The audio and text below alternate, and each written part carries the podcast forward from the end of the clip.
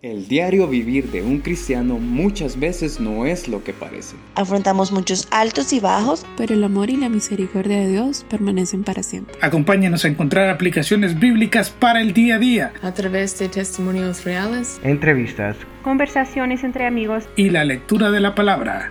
Comenzamos.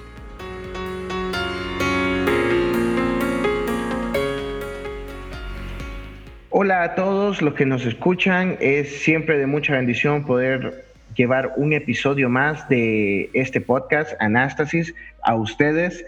El día de hoy tenemos a un invitado muy importante para platicarnos sobre un tema que para mí es de suma importancia en estos días. Vamos a hablar sobre la iglesia en tiempos de pandemia. Para ello tenemos con nosotros a Orlando Lara, quien es miembro del cuerpo pastoral de la Iglesia Evangélica Central Centroamericana en Tegucigalpa. Es padre de tres hermosas niñas, apasionado del Evangelio y un cristiano que ama a Dios fielmente. Bienvenido, Orlando. Gracias, Ian. Gracias por invitarme y, y es un privilegio para mí poder estar compartiendo con ustedes en esta noche.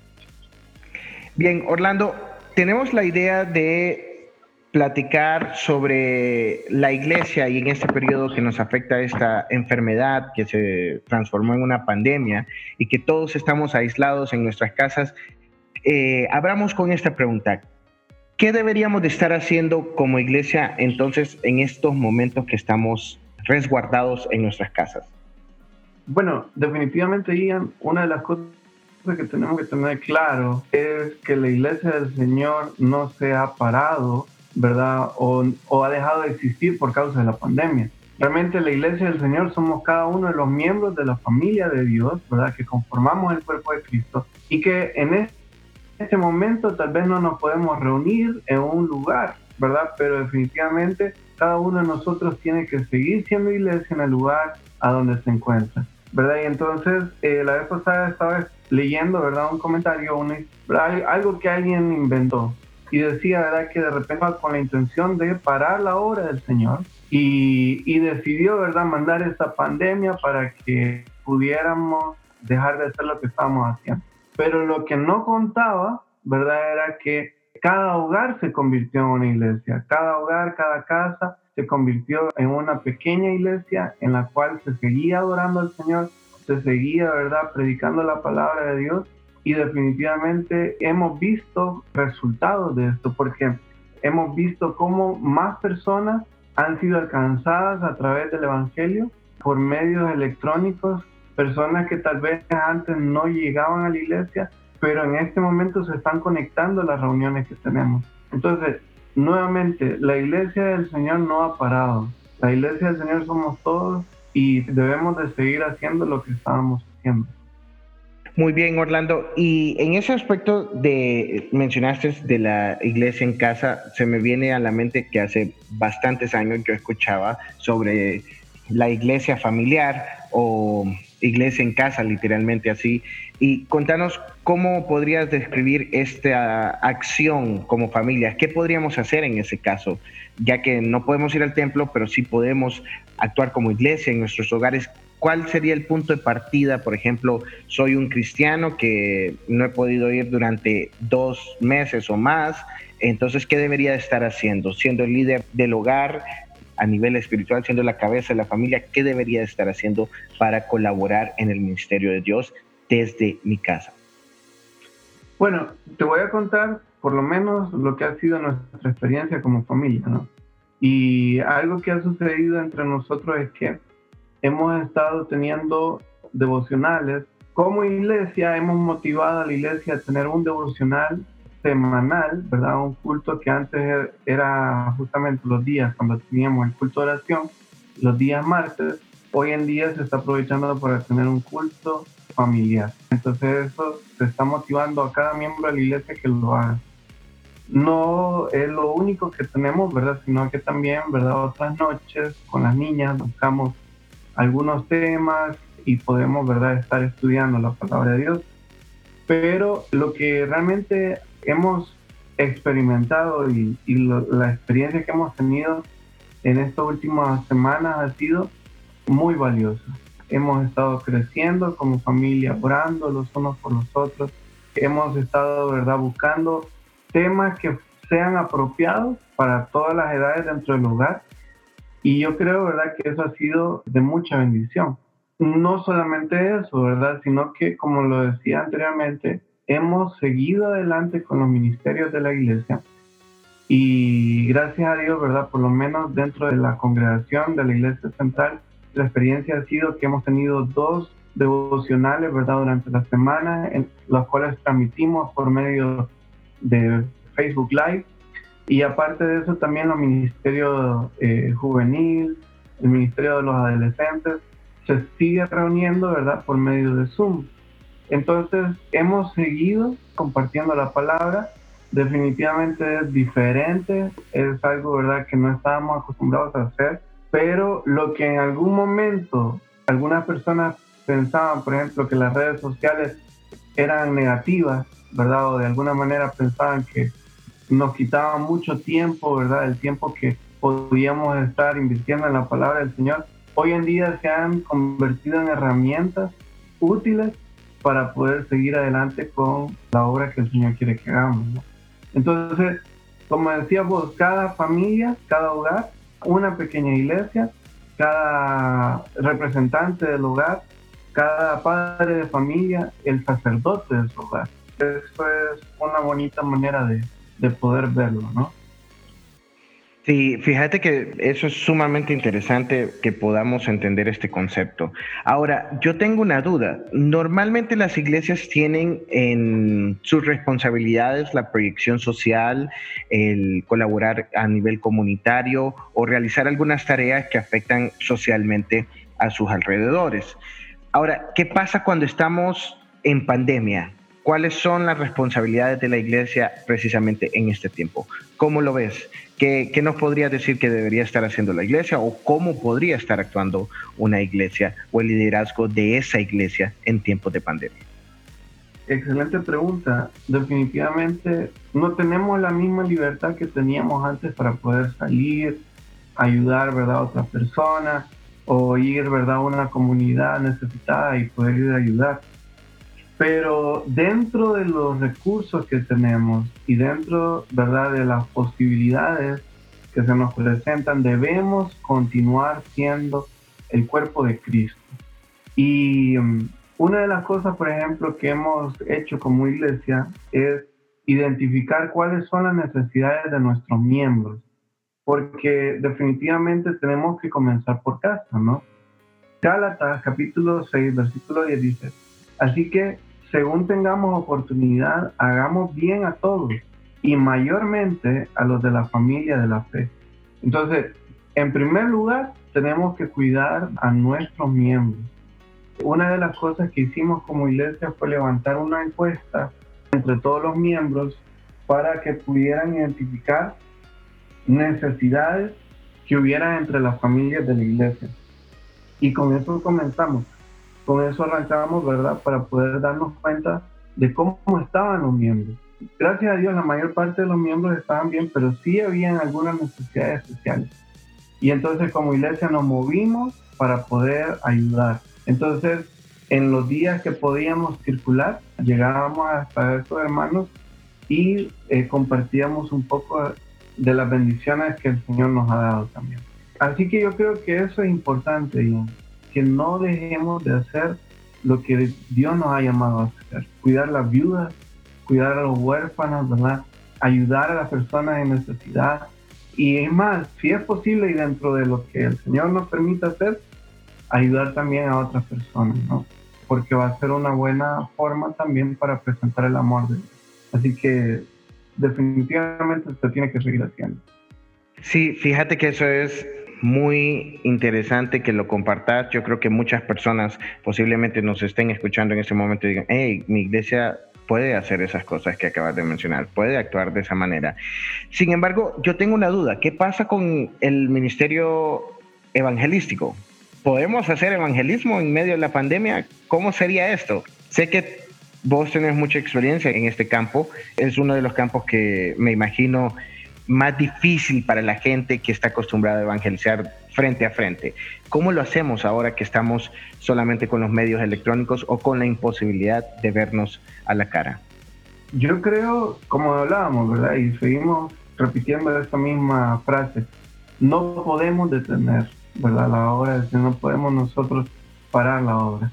Y el evangelismo de repente, ¿verdad? Ya no lo podemos hacer como lo estábamos haciendo hasta este momento. Tal vez persona a persona, cara a cara.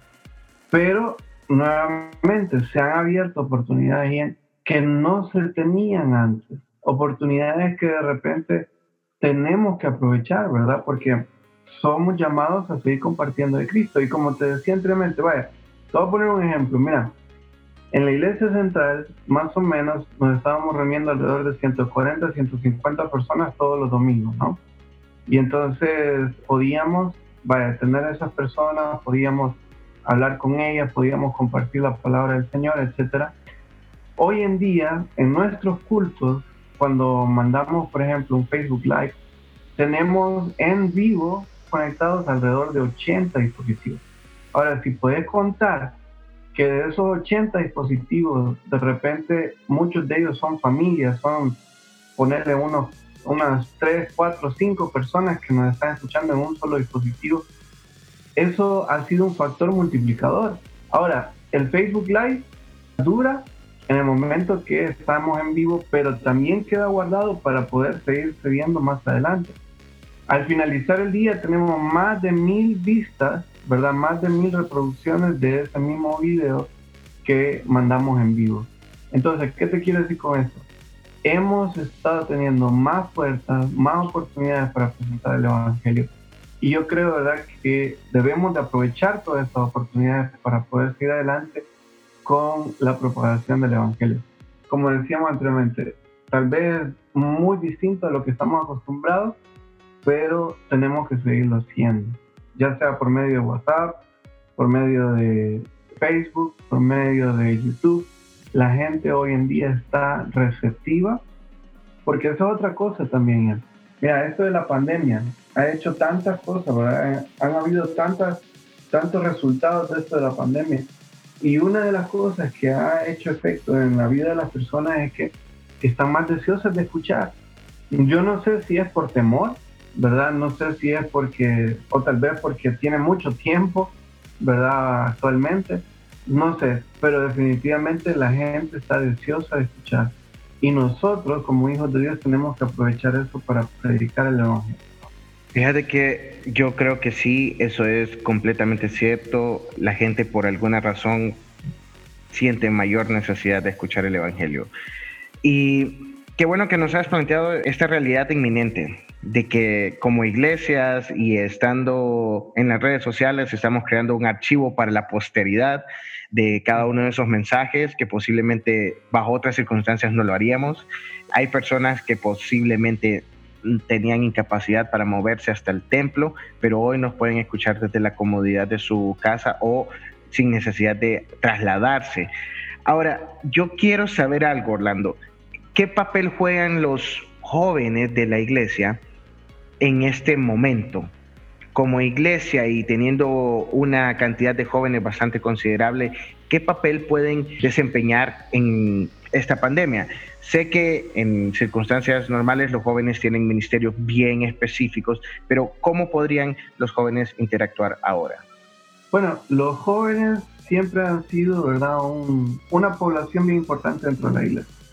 Y así como lo fue, ¿verdad?, en el tiempo cuando teníamos libre circulación, debe de seguir siendo, ¿verdad?, ese factor importante dentro de la iglesia del Señor. Yo te digo, mira, ahorita han habido más oportunidades también para servir.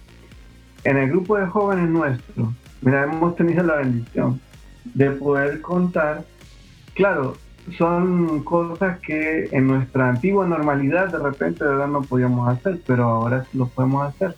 Hemos invitado oradores del exterior, ¿sí? Por ejemplo, maestros míos, compañeros míos, ex compañeros míos de, Instituto Bíblico, lo hemos invitado para que prediquen en las reuniones de jóvenes y ha sido un tiempo bien, bien especial. Hemos tenido cultos unidos con otras iglesias. Por ejemplo, la vez pasada tuvimos un culto unido con la iglesia de San Pedro Sula, la iglesia central centroamericana de San Pedro Sula. Y los jóvenes de aquella iglesia, con los jóvenes de nuestra iglesia, ¿verdad? Nos unimos para tener un solo culto. Oportunidades de servicio, hay muchas. Número uno, lo que podemos hacer, por ejemplo, teniendo comunión los unos con los otros.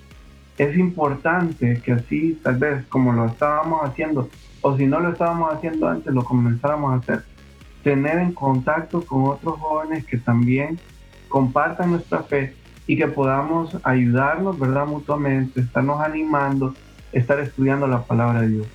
Hemos hecho en la Iglesia Central un mecanismo que se llama grupos de vida, life groups en inglés, y la idea es que semanalmente nos estamos reuniendo para poder seguir discutiendo tal vez lo que se miró el sábado en la reunión de jóvenes. Y ese grupito, ¿verdad? Es como un grupo, tal vez, un grupo de crecimiento que, ¿verdad? Estamos compartiendo un poco más, ¿verdad? Un poco más profundamente con cada uno de los jóvenes. Entonces, cada uno de los jóvenes pertenece a un grupo de vida y ese grupo de vida, ¿verdad? Se reúnen semanalmente para seguir hablando y seguir compartiendo, ¿verdad? Entre ellos. Pero yo creo también, ¿verdad? Que eh, es importante también el uno a uno y es importante también seguir apoyándonos uno a uno, ¿verdad? Identificando, ¿verdad? Quiénes eh, de repente están teniendo problemas y poder ayudarlos, ¿verdad? Poder reunirse por los diferentes medios electrónicos y poder seguirnos ayudando para poder seguir adelante, ¿no? Ahora, ¿quiénes manejan más la tecnología que los jóvenes? Y yo te digo, ahorita, en este momento, tenemos la oportunidad de echar mano ¿verdad?, de recursos frescos. Y ahorita, por ejemplo, esto que estamos teniendo en este momento, ¿verdad? Estas entrevistas por internet, ¿verdad? Y estas charlas por internet, creo que también es una buena forma también para poder involucrar a más jóvenes que nos puedan ayudar con su conocimiento para poder seguir llevando adelante la obra del Señor, ¿no? Entonces, oportunidades hay bastantes. Y te digo una cosa, y, ya, ¿verdad? Un último dato antes de seguir a la siguiente pregunta. Yo he tenido más discipulados en este tiempo de cuarentena que lo que era antes. ¿Por qué? Porque todos tienen tiempo en este momento. Ahorita, por ejemplo, yo te digo, mira, Ian, nos podemos reunir a las 7 de la noche para estudiar la Biblia. Vos no me vas a decir, no, mira, me toca salir con mi familia, tengo tal compromiso. No, estás en tu casa. Entonces, son estos espacios que tenemos que aprovechar, ¿verdad? Y, de repente el hecho de que vos puedas contactar a tu joven y decirle, hey, ¿crees que podamos reunirnos tal día a estudiar la palabra de Dios? Yo te digo, la mayor parte de los jóvenes va, va a estar dispuesto a hacerlo porque tenemos el tiempo, tenemos los recursos y tenemos la palabra de Dios, que definitivamente nunca cambia. Así que hay oportunidades. Lo que pasa es tenemos que aprovecharlas. Orlando, ¿qué recomendación podrías darle vos a algunos de esos pastores que quizás tienen temor de involucrarse en las redes sociales por lo que nos comentabas anteriormente de que han sido señaladas como medios de perdición, le voy a llamar yo, o que nos hacían gastar demasiado tiempo sin hacer ningún tipo de productividad? ¿Qué recomendación le darías a un pastor de una iglesia pequeña que posiblemente tenga acceso a Internet o simple y sencillamente no sabe qué hacer en este momento. ¿Cómo mantiene la llama viva en cada uno de los feligreses? ¿Cómo está al tanto de la congregación? ¿Qué, qué nos podrías decir para los pastores en este momento? Bueno, aquí tenemos que ver varias realidades, porque de repente para nosotros esto es común, ¿verdad? Nosotros de repente usar una reunión de Zoom ahora, o tal vez yo he usado el WhatsApp para poder tener discipulados. Hemos usado diferentes medios para poder hacerlo. Para nosotros de repente resulta bien fácil, ¿no? Pero lo que vos decías, pongámonos en los zapatos de un pastor que no tiene estos mismos recursos, que tal vez nunca los ha usado. O llevémoslo a un caso extremo, pastores que viven en el área rural, ¿verdad? O, en condiciones donde no tienen tal vez una computadora, ¿verdad? o algo, ¿verdad? De, qué echar mano para poder compartir, ¿verdad? Yo diría que tenemos que abrir, ¿verdad? Nuestra mente y, también, ¿verdad? Eh, echar mano de los recursos y herramientas que tenemos. Hoy en día yo estoy en contacto con un pastor que él es de Santa Fe, Colón, ¿verdad? En el departamento de Colón, Honduras. Y él está grabando videos a la, a la par de la playa, ¿verdad? A la par del mar, ahí, ¿verdad? Con el fondo del mar. Y, y está compartiendo la palabra de Dios por internet, por los medios electrónicos. O sea, él se graba con un celular y él está compartiendo la palabra de Dios con todas las personas que lo escuchan, ¿no? Entonces, tenemos que abrir de repente un poco nuestra mente y también, ¿verdad?, la forma como estábamos acostumbrados a hacer las cosas. Hoy en día, tal vez, ¿verdad?, es una manera distinta, pero echemos mano de los recursos que tenemos, ¿verdad? Yo, como te decía anteriormente, eh, estoy convencido de que la iglesia del Señor está viviendo un tiempo diferente. No es un tiempo malo en el aspecto, ¿verdad?, que, que realmente hemos parado de hacer lo que estamos haciendo, sí es malo en el aspecto de, ¿verdad? de la pandemia, de la salud y todo eso, pero no es malo en el aspecto que se han abierto otras puertas de las cuales no estábamos acostumbrados. Tenemos que aprovechar los medios que el Señor nos ha dado para seguir proclamando el Evangelio del Señor Jesucristo. Así que, ¿qué recomendación daría yo para los pastores? Eche mano, ¿verdad?, de los recursos que tiene, eche mano de la juventud de su iglesia, si usted de repente no se siente capacitado, busque a alguien, ¿verdad? Que tal vez sí lo esté y pida ayuda, ¿verdad? Y, esté abierto, ¿verdad? Al cambio. Se han abierto puertas increíbles que no se tenían antes de la pandemia. Hace unos días leía yo las noticias sobre la posibilidad de retornar a los templos bajo ciertos protocolos de bioseguridad, bajo ciertas situaciones ahí que mencionaban. ¿Cuál es tu opinión sobre esto? ¿Estaríamos diciendo que debemos de regresar al templo en primera instancia cuando se autorice a nivel del gobierno el retorno a las iglesias? Tenemos que examinar en ese punto cuáles son las motivaciones para poder volver. Algunos yo creo que tienen motivaciones muy buenas, muy sanas, ¿verdad? El hecho de la comunión, el hecho, ¿verdad?, de que tenemos que seguir, ¿verdad?, eh, apoyándonos los unos a los otros y, ¿verdad?, buscando cercanía con los hermanos Han habido iglesias y creo, ¿verdad?, ese ya es un punto de vista que, que no compartimos, que tal vez la motivación es la ofrenda o el factor económico. Ahí yo creo que que eh, ese, ese, factor no debería de ser tomado en cuenta. Yo sé que de repente las, las ofrendas en una iglesia y más la iglesia pequeña, ¿verdad? Son necesarias para el sostenimiento, ya sea de la familia pastoral, de las instalaciones, ¿verdad? De las diferentes necesidades que tiene la iglesia. Pero eso no se puede comparar con la vida de uno de nuestros miembros.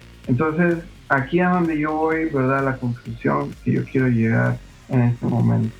Yo pienso que aunque el gobierno nos dijera, bueno, vamos a abrir las iglesias, van a poder estar funcionando, tienen que guardar todas las medidas de bioseguridad, se puede reunir un 20% de la capacidad. Yo realmente preguntaría si eso realmente es factible y si realmente vamos a estar cuidando la salud de nuestros miembros. Mira bien, con un miembro, uno nada más, que se llegara a infectar del coronavirus y que llegase a fallecer por causa de que abrimos la iglesia, yo creo que eso ya es un alto precio a pagar por querer reunirnos. Entonces, yo creo que los pastores y los líderes de la iglesia tienen que ser muy sabios a la hora de tomar esta decisión porque yo pienso en este momento, así como estamos, no podemos jugar con este tema de la pandemia. ¿Cuántas personas hemos visto que se han confiado o que no han creído en la seriedad de este asunto y al final terminan ¿verdad? enfermos, por no decir muertos? Entonces, lo que te digo, por un miembro que se infecte, por un miembro que fallezca, ¿verdad? De la iglesia, yo creo que eso es un precio muy alto a pagar solamente por deseo de querer reunirnos nuevamente. Así que tenemos que ser sabios, tenemos que guardar la vida de nuestros miembros y apoyarnos los, unos a los otros en este sentido. O sea, cuántos casos también nos han dado en otros países donde se han abierto iglesias y justamente son las iglesias, ¿verdad?, el foco de propagación del coronavirus. Así que tenemos que ser muy sabios en este sentido. Sí, definitivamente yo creo que todavía tenemos que seguir meditando, actuar con sabiduría sobre el retorno a los templos. Creo que hay muchísimo ahí que pensar aún. Orlando, una última pregunta. ¿Podemos decir que cuando se termine todo esto vamos a regresar a la normalidad que conocíamos antes del coronavirus? ¿O podríamos hacer un uso positivo de todo lo que sucedió en esta pandemia? hablando en términos eclesiásticos, ¿cómo responderías a eso? ¿Regresamos a la normalidad o vamos a tener esas nuevas oportunidades vigentes y vamos a poder utilizar todo lo aprendido en este periodo?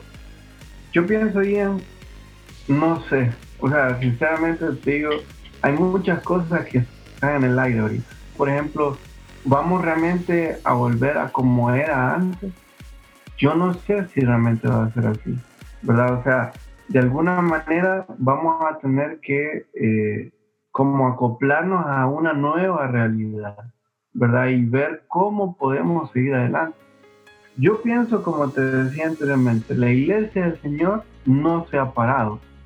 Y cuando te digo no se ha parado, estoy pensando no solamente en este momento, estoy pensando a través de toda la historia. Desde que Cristo, ¿verdad? Desde el día de Pentecostés, cuando el Espíritu Santo bajó sobre los, creyentes en ese tiempo, hasta el día de hoy, siempre el Señor guardó un grupo de personas que eran fieles, ¿verdad? Y que eran fieles comunicadores de la palabra. ¿Qué va a pasar el día de mañana? ¿Qué va a pasar de aquí a, cinco meses, de aquí a un año? No lo sé, ¿verdad? No sé sinceramente. Pero definitivamente la iglesia del Señor no se va a parar no se va a parar hasta el día que el Señor nos saque de esta tierra. Pero por los momentos nosotros tenemos que seguir trabajando con los recursos que el Señor nos ha dado, ¿verdad? Y las oportunidades que se nos han abierto para poder engrandecer el reino del Señor. ¿Cómo va a ser el futuro? No lo sé. Lo que sí tenemos que estar, ¿verdad? Preparados es a decir, Señor, independientemente de lo que pase, yo quiero seguir siendo un instrumento en tus manos en lo que tú quieras que yo haga y como tú quieras. ¿Pudiera ser que se va a asemejar mucho a lo que era antes? Sí, podría ser, ¿verdad? Eh, pero como decíamos, ¿qué lecciones aprendemos en medio de todo esto? Yo creo que mm, podemos aprender muchas lecciones y tomarlas en cuenta, ¿verdad? En nuestra futura normalidad, ¿verdad? Así que yo creo que hay que seguir orando, ¿verdad? Y seguir poniendo nuestro corazón, nuestra vida a lo que realmente el Señor tiene por delante. ¿verdad? Yo creo que eh, independientemente de lo que pase, tenemos que seguir adelante.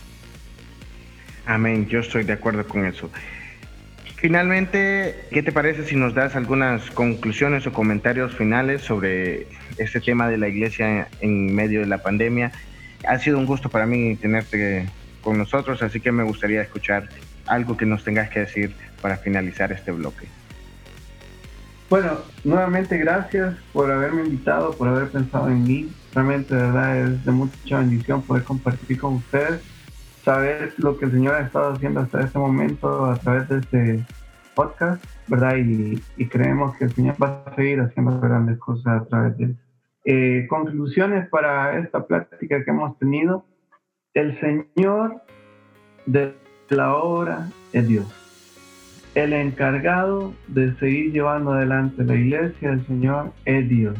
Jesús dijo, cuando él estaba hablando acerca de la iglesia, que ni las puertas del Hades prevalecerían contra él. Así que la iglesia del Señor sigue adelante mientras el Señor nos tenga aquí en la tierra cumpliendo su voluntad. No temamos, como hijos de Dios, pues estamos del lado de la victoria.